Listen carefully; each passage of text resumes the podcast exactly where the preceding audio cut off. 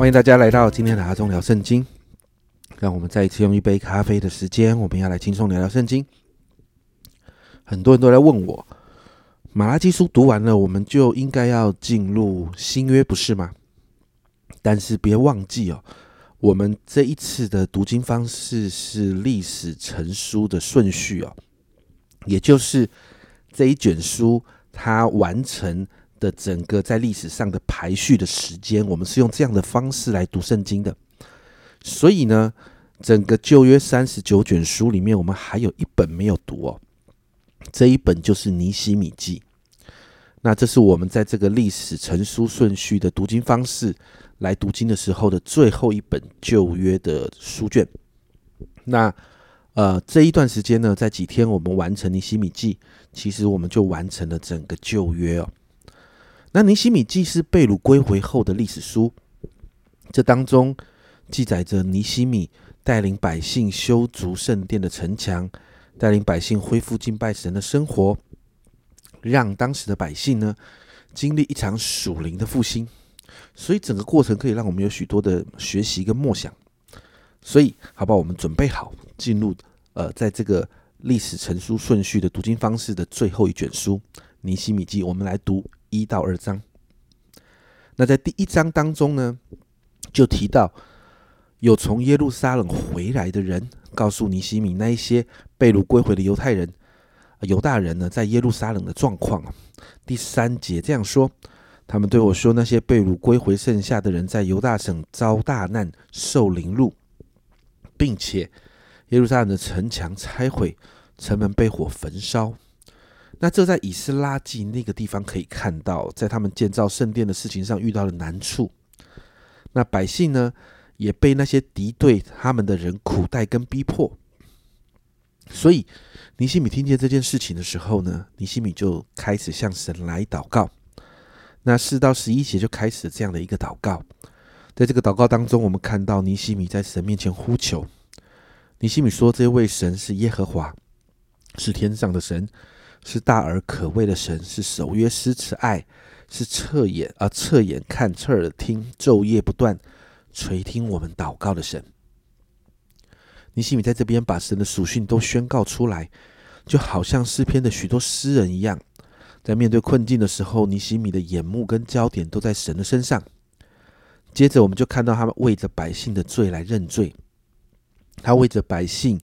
为着以色列百姓过去所犯的罪来向神承认，所以尼西米这样说：“我与我父家都有罪了。我们向你所行的甚是邪恶，没有遵守你借着摩西仆人摩西所吩咐的诫命律例典章。”尼西米心里知道，他如果要让他的祷告蒙神垂听，这个问题哦，罪的问题就必须来解决，因为罪使我们与神隔绝。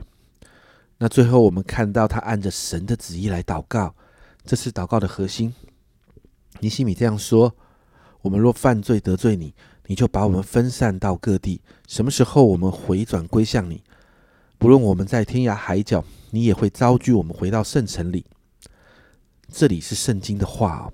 所以呢，在第一章，我们看到尼西米给我们一个很好的祷告榜样，就是来到神的面前认罪悔改。然后用体贴神的心的方式来祷告。最后在十一节，尼西米这样说：“主啊，求你侧耳听你仆人的祈祷和喜爱敬畏你名众仆人的祈祷，使你仆人现今亨通，在王面前蒙恩。我是做王九正的。”在这里看到尼西米祷告，然后他决定要开始行动，求神来保守他接下来要做的事情，让他经历恩典。因此呢，在第二章的一开始一到二节，在亚达薛西王二十年尼善月，在王面前摆酒，因为尼西米他是做酒政的，他先试喝。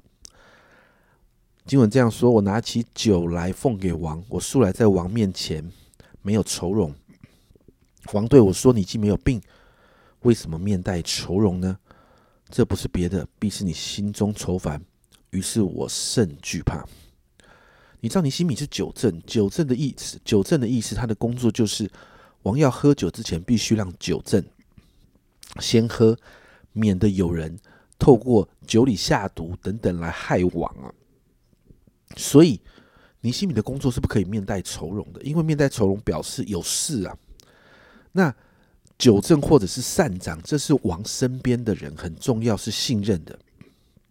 而一个王的亲信啊，心里有事，王可能也会怀疑他会不会怀疑，会不会心里啊有一些别的想法，怀有异心，在他的饮食中下毒等等。那你看到王也觉察尼西米的改变，来质问尼西米啊。面对王的质问，尼西米当然心里害怕，因为王一旦起疑心，可能就要他的命哦。但是呢，你看到尼西米就诚恳的对王表达他心中的难处。第四节、第五节这样说：王问我说：“你要你要求什么？”于是我默祷天上的神，我对王说：“仆人若在王眼前蒙恩，王若喜欢。”求王差遣我往犹大，到我列祖坟墓所在的那城去，我好重新建造。这是一个非常冒险的表达，毕竟尼西米身处要职哦，九正在当时是个非常重要的职务，所以你看到经文这样说：“我默祷天上的神。”尼西米先向神来祷告，在心里向神祷告，然后勇敢的向王表明他的心意，然后我们就看到。神呢，让尼西米在王的面前有恩宠。第六节这样说：那时王后坐在王的旁边，王对我说：“王问我说，你要你去要多少日子？几时回来？”我就定了日期。于是王欢喜差遣我去，甚至王又给了诏书，下令可以使用国家的资源哦。这是神做的很奇妙的事情。到了耶路撒冷。尼西米就先暗中去查查看、去视察，甚至他在查看整个耶路撒冷城墙破损毁坏的情形的时候，犹大百姓都不知道的。在这样的观察跟祷告的里头呢，尼西米看到现实的困境，看到城墙被毁的状况，看到百姓面对的仇敌等等。我们看到尼西米呢，心中因着有神来的确据。面对百姓呢，他就带着鼓励哦。你看是七十八节，以后我对他们说：我们所遭的难，耶路撒冷怎样荒凉，城门被火焚烧，你们都看见了。来吧，我们重建耶路撒冷的城墙，免得再受凌辱。我告诉他们，我神施恩的手怎样帮助我，并王对我所说的话，他们就说：我们起来建造吧。于是他们奋勇做着善功。这个经文前面，尼西米因为他视察过了，所以他很清楚，他很清楚现在的状况是什么。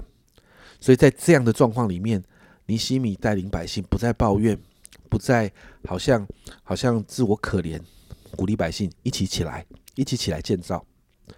而面对仇敌呢，尼西米在二十节这样说：仇敌又用言语或一些恐吓的话来面对百姓的时候。尼西米在二十节说：“我回答他们说，天上的神必使我们亨通，我们做他仆人的要起来建造。你们却在耶路撒冷无份无权无纪念。面对百姓，尼西米告诉他们起来，百姓就说：我们起来建造吧。面对仇敌，也告诉他们我们要起来建造。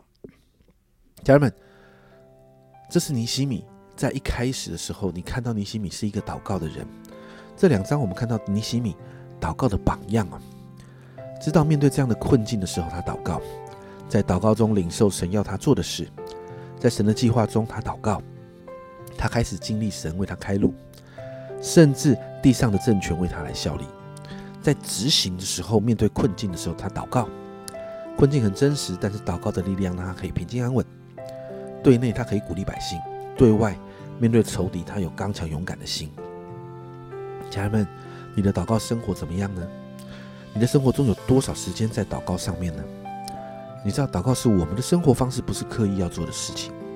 因此，今天我们来到神的面前来调整我们的祷告生活，大小事都来到神的面前祈求，让我们一起来经历这个祷告所带来的大能。我们一起来祷告。主啊，今天早上，主，我们就是来到你的面前，主啊，把我们自己拉到你的面前来。主要让我们来检视圣灵，你来启示我们现在的祷告生活。主要我们与你之间的那个祷告的关系，主要哪边需要调整的？亲爱的圣灵，求你来帮助我们。主要提醒我们来怎么调整，主要让我们常常透过祷告，把大小事都带到你的面前，主要透过祷告，主要把所有我们所面对的难处都带到你的面前，主要透过祷告来把我们里面的情绪都带到你的面前，主要因为我们知道祷告要带来能力，主要祷告要看见神你的工作，祷告主我们就看见神啊，我们在地上所释放的，天上要释放。我们在地上所捆绑的，天上要捆绑。主，我们谢谢你，帮助我们，让祷告成为我们每一天主啊最熟悉、最啊最能够啊经历你的生活方式。谢谢主，这样祷告奉耶稣的名，阿门。家人们，祷告是我们的生活方式的，让我们凡事都祷告，因为祷告要带来极大的能力。